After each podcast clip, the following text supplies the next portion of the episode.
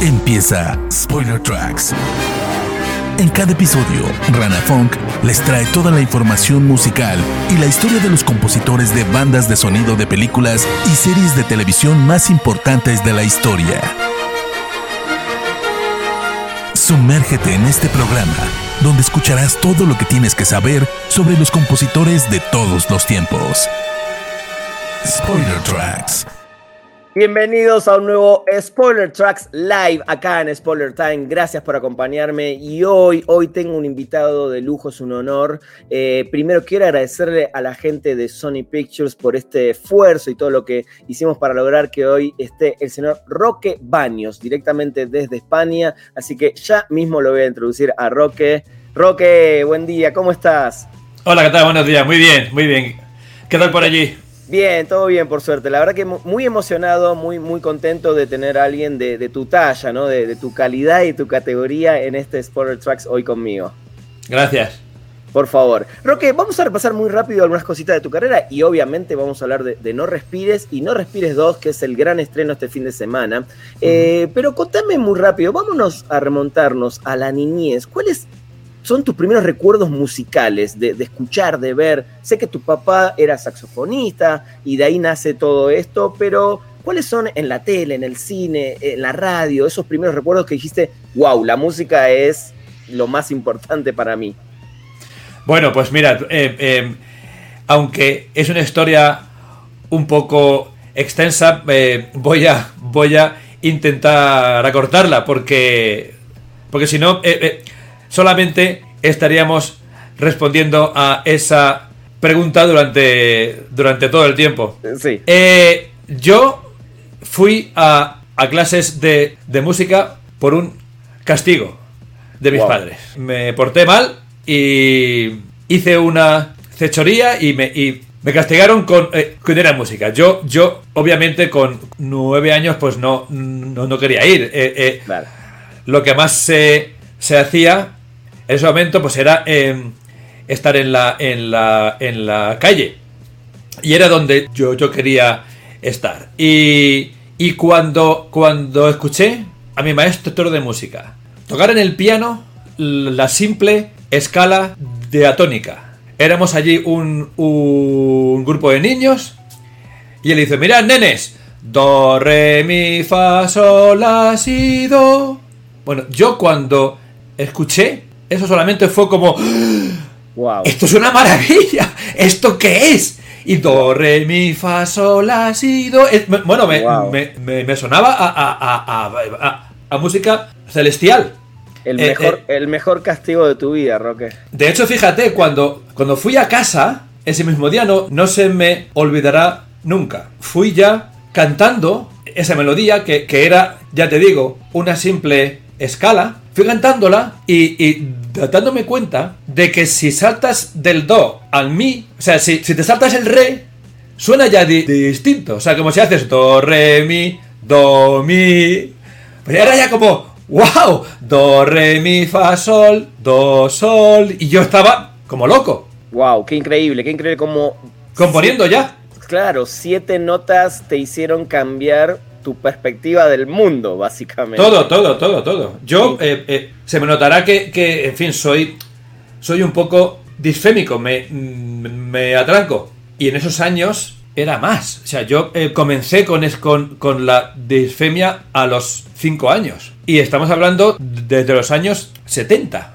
Sí, sí, sí. En España. Yo, yo tengo ahora 53 años. Bueno, pues era eso. En el, en el año 73. Pues imagínate eh, eh, cómo era en el, en el, en el colegio, con, con, los amigos, con, los chicos. Yo era el, el discriminado. Pero sin embargo, para intentar contrarrestar eso, decidí ser el más malo. ¿Sabes? El, el, el más. El más. Eh, gamberro, el más. El más. ¿Sabes? Sí, sí, sí, sí, sí. Para que todos dijesen ¡Qué valiente Roque! ¿Sabes? Que no se fijen en que me, atrancaba. Totalmente, totalmente. Qué, qué, qué valiente en serio. Mira, ahora que lo decís también, ¿no? Uno, uno pensando en eso y, y, cómo saliste adelante y cómo te convertiste en lo que sos. Y la pregunta tiene que ver con eso. Claro, empezás a estudiar música, te fascina este mundo, te recibís con un montón de honores, eh, una carrera excepcional, pero ¿cuál es el momento donde decís, quiero componer para el cine, porque por ejemplo, bueno, los músicos dicen quiero tener mi propia banda, mi propia música, eh, etcétera, pero vos decidiste ya meterte también en el mundo del cine. ¿Qué te hizo ese clic? ¿Alguna composición, algún compositor, algunas películas en particular? El primer compositor que, que, que descubrí fue, fue Tchaikovsky, y además fue eh, uno de esos momentos estelares en tu, tu, vida de niño, en el que, bueno, te, eh, te lo intento contar lo más rápido que pueda. Estábamos todos lo, los hermanos castigados un, un sábado que, que, teníamos planeado ir a la, a la, a la piscina y yo pues eh, do, do, dolido por aquello, ¿sabes? Pues, sí. pues eh, eh, eh, me puse a, a, escuchar una cinta de, de, de cassette que me dejaron que, que, que era una obertura de, de Tchaikovsky. Era la 1812. Yo ahí como todo, ¡ay, ah! ¡Qué pena! Na, na, na, na, na, yo, ah. Todo era como muy, muy... Y justo en el, en el final, que es como muy, muy, muy apoteósico y muy, muy eh, fanfarriero, ¿no? Muy aquello. Sí, muy enorme. Mis padres decidieron levantar el, el castigo y, y, nos fuimos a las a piscinas. Bueno, pues yo ya se, eh, se me quedó como... Tchaikovsky es mi, ¿sabes? Es mi, y, y, hoy en día todavía sigo. Te respondo tras este eh, preámbulo. Yo fui uno de los que tuvo la suerte de ir al cine, ¿vale? Cuando se estrenó ET. Fui al cine ya con, con eso, pues con 13 o 14 años. Bueno, eso fue más todavía que, que, lo de la escala. Más todavía. Fue como decir, ¿qué es esto? Y además, y es por lo que quise contarte la, la anécdota de, de, de Tchaikovsky. Tal cual. Pues fue algo muy, muy parecido. Eh, claro. En el sentido de que ese día teníamos planeado la, la, la familia, mis, mi, mis do, dos hermanos y yo, con mis padres, ir al cine. Por algo que sucedió, pues no de, decidieron no, no ir. Y al final, yo, que fui el único que, que, se portó bien, porque una de las cosas que buenísimas que hizo la música fue convertirme en buena gente, mi, mi padre dijo, venga, va, que, que me llevo a, a, Roque. Y yo ahí ya me sentí como que, qué bien, voy al cine, ¿vale? No, no tenía ni idea de lo que iba a ver. Y cuando estoy en el cine, bueno, imagínate, me encuentro con ET, ¿vale? Y fue como Totalmente. Yo quiero hacer esto. Claro. O sea, yo John quiero Williams, hacer. Sí, definitivamente John Williams fue el, el, el, primer momento clave en tu vida para este paso que diste en la composición de la música para cine. Como Tchaikovsky. Claro, claro. Para mí John Williams es el, el, el Tchaikovsky de, de, del cine. De hoy en día. O sea, tú, eh, eh, ¿qué compositor del mundo clásico puedes recordar más de una melodía o de dos. Mozart, Be Beethoven, Beethoven Tchaikovsky. Tal ya. cual. Ya Tal está. Cual. O sea, si, si te dicen. Entonces así dices, ah, sí, claro. Sí, sí. sí. Esta es la, la, la, música de los cisnes. Como si te dicen. Ta para pa. Tú sigues. Ta, tará.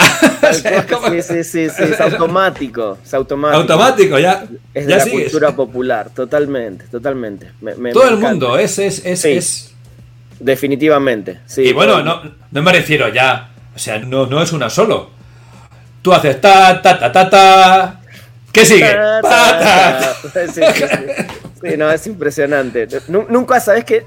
Nunca lo había visualizado de esta manera que lo estás haciendo ahora, ¿no? De continuar una pequeña melodía y es algo impresionante, ¿no? Cómo funcionó y cómo sigue funcionando y será por generaciones y generaciones, ¿no? La música no, de John Williams. Claro, y es que, que además solamente, solamente te hace falta escucharla una vez. Ya. Y funciona. Ya está. Ya está. Entonces dices, ¿quién ha conseguido eso en la historia? Ya no del cine, desde la música. Sí. ¿Quién ha conseguido eso? Sí, o sea, cuatro, sí, sí, cinco, no más. Bien, sí, totalmente. Roque, antes de, hablar de, No Respires, de Fede Álvarez y todo tu trabajo ahí, vi una entrevista eh, con Terry Gilliam, con gran director que tuviste la, oportunidad de trabajar eh, en El hombre que mató a Don Quijote, y dijo lo siguiente de vos, dijo, eh, Roque es un compositor extraordinario, es muy rápido, muy listo, y también decía que quiere que la música sea auténtica, honesta, con emociones reales y no fingidas. Y él sabe cómo lograrlo. Sé que son muchas cosas, Roque, pero ¿cómo logras ser rápido, auténtico y honesto con la música que compones? ¿Sabes qué te digo? No lo sé. es, que, no lo sé. Yo, mira, eh, la, respuesta más, más sincera que te puedo dar sí. Ante esto, saltándome, eh, bueno, pues todos los años que he estado estudiando, eh, que han sido muchísimos y todo lo que he investigado, vale, vale, sí. Pero sin embargo, hay una cosa que yo creo que todo compositor de música de cine debe tener. Y es un respeto absoluto a la historia que se quiere contar. Porque la, música realmente es un lenguaje más. Es un lenguaje que te, que, que te dice cosas. Te dice cosas que no ves, que las sientes. ¿Vale? Por tanto, lo que está haciendo la música es soportar esa historia y muchas veces engrandecerla. Pero claro, tiene que contar esa misma historia. No, no, te puedes salir hacia otros sitios por muy vanguardista que, se quiera ser. O sea, lo que tienes que, que, que estar siempre, siempre es sujeto a, a, lo que se quiere contar. Y esto sí que es algo que yo eh, procuro siempre absorber, no solamente por, por, las imágenes que me dan, sino hablando mucho con el director, sacando las esencias de los eh, personajes y, cómo no, gastando muchas horas al piano tratando de encontrar qué melodía, qué, qué, qué, qué temática, qué, qué sonidos, ¿no? Eh, ¿Sabes? Eh, eh, son los que inyectan esa, esa parte de la historia que no se ve ni se escucha, que simplemente se, se, siente. Totalmente. Y ahí es donde entro siempre y, una vez que, lo consigo, me, ocurre como dice Mozart en, en, aquella película de, de, Amadeus. Lo demás es, es garabatear, garabatear. O sea, es como ir haciendo eso, ¿sabes?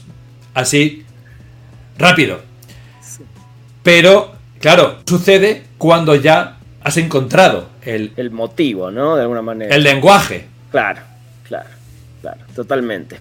Roque, em, para meternos ya en el mundo de, No Respires, una de las cosas que también dijo Terry Gillian, me, gustó mucho esto, que te gusta trabajar con instrumentos muy extraños, ¿no? Y, acá es donde me quiero meter en No Respires, porque sé que a la vez también no sé si crearon instrumentos especialmente para que esta casa suene como un personaje más de la película, sobre todo en la primera, pero ¿qué, me podés contar de, eso puntualmente, del trabajo de, No Respires con Fede? Bueno, pues esto es una. es otra extensa historia. Que, bueno, voy a, a intentar sintetizarla también. Eh, Fede, cuando, cuando hicimos la, la, primera, me dijo que, que, no sabía cómo, eh, o sea, qué música podría ir en una historia como esta. Y en una de las, de las conversaciones que tuvimos, se nos ocurrió que por qué no es la propia casa la que, la que suene, ¿sabes? O sea, como... Eh, ¿Sabes que cuando las casas están ya como eh, algo abandonadas, suenan cosas, ¿verdad? Suenan sí. ruidos, suenan eh, eh, eh, hierros que hacen, ¿sabes? Y que, que, crujen o, maderas que se ensanchan, etcétera, ¿verdad? Sí. Tuve la suerte de, descubrir a, una persona que se llama Alex Ferris Este señor tiene un, taller en, en, Tucson, Arizona, donde recolecta pues eh, cosas viejas, ¿no? Pues eh, tanques de, de, de, gas o, o eh, coches, lavadoras, etc. Y él entonces, con todo eso, arma instrumentos. Entonces, bueno, fui, fui, a, fui a visitarle y estuve una semana con él, ahí, probando unos y otros y haciéndome una, una, una librería de lo que más se asemejaba a lo que podría ser esa casa sonando. Ahí estuvimos y, con todo eso logré tener unas, unas herramientas increíbles, nuevas, o sea, eh, eh, nadie se, eh, lo había utilizado. Y ahí encontramos ese, ese lenguaje que, que le iba a la, a la película como, como anillo a, al dedo. Es, es, una maravilla, digo, yo, yo tengo acá mi disco, Roque, para ah. mí es, es, una, es una obra maestra porque siento que, que cuando una banda sonora da ese paso extra, ¿no? De, ok, no solo musicalizar, sino de ya también meterlo como un personaje más, porque para mí la música en esta película sobre todo es, es un personaje más que lograste eh, y viendo este proceso y estos instrumentos y, y cómo lo lograste, me parece una, una, obra maestra, realmente. Y te lo digo desde el lado de un fanático de la música, de, de la música en general y la música del cine. Y gracias. en esta segunda, no, por favor, gracias a, a, a ti por, por, traernos esto musicalmente y además en, acompañando una gran película, ¿no? Que es No Respires. Pero en esta segunda parte, que justo tuve la, la suerte de ver ayer, eh, está eso pero ya se escucha también una orquesta, ¿no? Se escucha un poquito claro. algo más grande. Y además la pregunta tiene que ver con que sé que te encanta orquestar y te encanta dirigir tus orquestas. ¿Cómo, cómo fue esa decisión? Si bien Fede no es el director, pero es productor y guionista, eh, su socio es, es, el director en este caso. ¿Cómo fue esa decisión para, ok, la casa está, pero vámonos también con orquesta y, y con, con, algo más grande, digamos, musicalmente? Claro, como ya pudiste ver en la, en la película, ya no es una, una historia claustrofóbica, ¿no? Como fue la, la primera. Ya hay más exteriores, más acción, más, más lucha. Ya no es tanto como una caza, sino es más un, un superhéroe. En esta segunda parte, el, el, ciego, siendo ciego, todo lo que hace, pues es como un, un superhéroe. Muy macarra, muy, muy, muy sucio, ¿no? Muy más al estilo de el héroe villano, ¿no? Pero sin embargo necesitaba una fuerza, un, un empuje más, más, eh, más, más, grande. Y luego eh, también es cierto, pienso yo, eh, esto lo, lo, lo, comentamos en su día con, con Fede y con, y con, y con Rodo, sí. que bueno, pues que ellos querían algo más cinematográfico, algo más... que en, en, en, las salas y que sea más, más, más fuerte, ¿no? Bien. Y ya, ya por último, Rodo es muy buen guitarrista. Es muy, ¿sabes? Es muy heavy metal y muy, sí. ¿sabes? Es bueno. Entonces yo, yo dije, participa tú también en, en, ¿sabes? En esto. Y el que no, bueno, y al final participó. Y claro, o sea, se quedó pues una, una, una banda sonora más, más, más rockera, más pesada, ¿no? Sí. Sin embargo, eh, la, la, la, librería, como bien dices, desde la primera, no solamente seguí utilizándola, sino que la amplié. Una de las cosas, te lo cuento para que lo sepas, como lo, grabé todo en España, llamé a un, a un bailarín de, de, de, flamenco, ¿sabes? Estos que taconean, ¿no? Sí, sí. Taconean sobre, bueno, sobre una tarima. Bueno, pues sí. lo, lo, subí sobre un, un depósito de, de, de aceite. Wow. Grandísimo, vacío, ¿no? El depósito, que son de, de metal. Y ahí empezamos, pa, pa, pa, pa, pa eh, eh, con los pies. Y de ahí saqué gran parte de la percusión. Wow, y perdón, lo hiciste, eh, fue como lo que él sentía, le pusiste una imagen, o sea, le to tocaste algo de música o él libremente taconeaba. ¿Qué dirección de, tenía para esto? De todo, o sea, yo eh, eh, cuando colaboro con, con, gente con la que no, no se le puede decir quiero que, que, que hagas tan, tan, tan, tan, tan. O sea, yo, bueno, Vas. baila, baila. Y él hizo parra, pa, parra, pa, pa, pa, pa. Y entonces, eh, eh, conforme va haciendo, yo, yo, eh, yo, le, yo le voy escuchando y me quedo con, bueno, mira, pues sigue por aquí, sigue con esto, sigue con lo otro, ¿sabes? Para eh, le, le guío hasta que conseguimos lo que, lo que voy bu- buscando. Wow, qué, qué- qué gran detalle. Claramente no, no cuando veía la película sí escuchaba lo grandilocuente de, de esta, de este score, más que, que el anterior. Pero qué, qué bueno esto que me contás. Ojalá haya videos en algún momento para ver de esto porque es algo súper interesante, ¿no? Cómo captás eso para después meterlo dentro de toda la banda sonora. Desde luego, claro que sí. Sí, Qué sí. bueno, qué genial. Bueno, sacaré, hablando- sacaré cosas. Por favor, por favor, eh, hay que me la gente de Sony me lo comparta porque me encanta. O- otra de mis grandes eh, bandas sonoras favoritas es esta, ¿no? Y, y acá sí, la orquesta. eh, y sobre todo quiero preguntarte el tema del coro, ¿no? ¿Cómo, ¿De dónde viene eso? Me imagino que tiene que ver con el demonio y estas, estas voces del infierno. Pero Claro. ¿cómo, cómo un compositor también piensa en lo que van a cantar? Eh, ¿De dónde sale todo eso también, ¿no? De, de tu lado, Roque, para, para hacer esta grandiosa banda sonora también de Evil Dead con los coros que mm, te dan miedo. A veces no hace Sí, falta sí. ver la película, escuchar la música y ya estás temblando en tu casa, básicamente. Sí, bueno, fue, la experiencia de, de hacer em, Evil Dead eh, fue muy peculiar porque, porque yo no, no soy fan de las, las películas de, de terror, ¿vale? O sea, no... No sos fan, pero le agarrás la, la esencia musicalmente de una manera única. Claro, y, y entonces, aunque ya había hecho unas, eh, unas cuantas anteriormente, ¿no? Pero, pero sí que Evil Dead fue como lo más terrorífico que hice nunca. Y ahí tuve eh, eh, pesadillas y todo, ¿no? Eh, mientras que estaba componiéndola, no, no, no dormía bien. Bueno, y no solamente el coro, porque porque bueno, sí que es cierto que ese final, ¿no? Que hay en la, en la película, cuando llueve sangre, ¿no? Es, es, es muy apocalíptico. Que te digan que, que, en fin, que, que de repente llueve sangre, bueno, pero ahí ya hay una, una implicación celestial, o sea, ¿sabes? Llueve sangre. es como, Sí, sí, ¿cómo? ¿de dónde sale esta sangre? ¿no? Sí. Con lo cual se daban todos los, los- los puntos como eh, para hacer algo, eh, como decía antes, apocalíptico. Y ahí entraban los coros con, eh, eh, con unos textos que, que saqué de la Universidad de, de Salamanca, en, en España, en la, la- latín, que me estuvo ayudando el catedrático eh, de, de latín, que es amigo mío, y ahí sacamos unos textos del siglo XII, que eran los que se utilizaban en, en, en los exorcismos, Qué miedo. en latín. Ahora entiendo Y por qué tenías pesadillas y no dormías, Roque. Claro, yo eh, eh, pensé que lo que estamos eh, realmente, como te comentaba antes, lo que la música quiere aportar en ese momento es que se vaya el, demonio, ¿verdad? O sea, que, que- que se vaya, que, que, que salga. Toda esa escena, lo que están haciendo los coros es realmente un exorcismo. Impresionante. Se me puso la piel de gallina.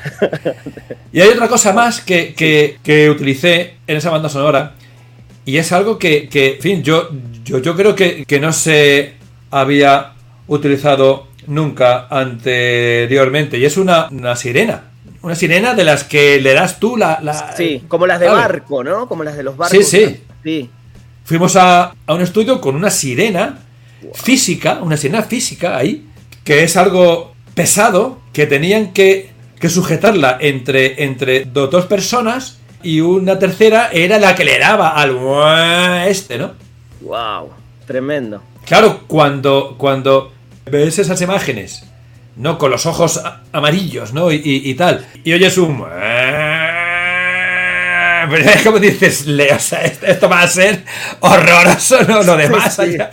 No, impresionante, impresionante. Roque, Roque antes, antes de, de- de terminar y, y agradecerte por tu tiempo, eh, déjame hacerte una última pregunta. Eh, sé que también trabajaste mucho con Alex de la Iglesia, uno de mis directores españoles favoritos, sobre todo películas Sí. como La Comunidad me marcaron en mi adolescencia, o El Día de la Bestia.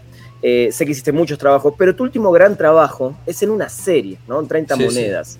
¿Cuál es la diferencia, si es que la hay, en componer para algo que tiene por lo menos 6, 7, 8, 10 episodios, eh, que lleva otro tipo de velocidad, me imagino, y, componer para cada episodio? ¿Cuál es la gran diferencia de trabajar para una serie o para una película en, en parte de la música? Aparte de que es mucho más, más trabajo, evidentemente. Pero sí que em, es cierto que cuando, que cuando se, se compone para una serie, sueles, sueles como reutilizar piezas que, que has hecho en un sitio, ¿sabes? Como que las pones aquí, las pones allá, les haces retoques y, ¿sabes? Y conforme se va avanzando, tienes acumulado una, eh, una cantidad de, música que la puedes ir, ir adaptando, ¿no? Eh, eh, y tal. Pero sin embargo, 30 monedas fue tal cual, o sea, yo hice 100% original, pues los, los tres primeros episodios. Luego ya en el cuarto como que hay ciertas cosas, igual es un, un 15% de lo que ya hice antes. En el quinto hay un 25% de lo que ya hice antes. En el sexto más. Pero sin embargo, en el octavo, toda la música era. era o sea, fue original. Porque claro, era ya el, final. Y ahí, bueno, pues eh, eh, eh, tuve que hacerlo prácticamente desde cero. Así que bueno, pues es más, más trabajo. Mira, ahora por ejemplo, eh, eh, ya hemos acabado. Esto eh, te lo cuento como una exclusiva. Gracias. Una serie con, Alejandro Amenábar que se llama la, la, Fortuna, que son seis episodios solamente. Y ahí toda la música, el 100% de la música es original. Y claro, pues ha sido un trabajo de, de varios meses. Wow, esperemos que llegue pronto a Latinoamérica. Roque, para dejarte ir, yo sé que uno agradece por todos los trabajos y los directores con los que tuviste la oportunidad. Trabajaste con directores de la talla de Ron Howard, por ejemplo, bueno, Fede Álvarez, Spike Lee, etc. ¿Hay todavía un director que te encantaría alguna vez poder componer música para él? ¿Tenés algún sueño con alguno puntual? Yo sí, claro que sí. sí, sí. Ah. Te lo digo ya, porque. Por favor. En fin. Es que me, me, gusta mucho eh, James Cameron. Me gusta muchísimo. Eh, yo siempre digo que las, que las únicas segundas partes que me han impactado son las que ha hecho él. Eh, Terminator 2, por ejemplo. Terminator 2 o, o Aliens. En fin. Sí, sí. Ojalá, ojalá que un día se dé y ahí vamos a poner este, este video ahí para, para, recordar ese momento. Ojalá y seguramente cuando uno desea y es tan profesional y, tan bueno en lo que hace como, como lo que haces vos, Roque, seguramente eso va a pasar. Bueno, pues ojalá. Roque, te agradezco infinitamente tu tiempo eh, y gracias a ti. tu música. Tu música es algo que ya tenemos acá adentro y, la vamos a tener siempre con nosotros y, y, que la gente vaya a ver No Respires 2, que va a sufrir bastante viendo la película y teniendo una gran banda sonora. Un poquito, un poquito creo que sí.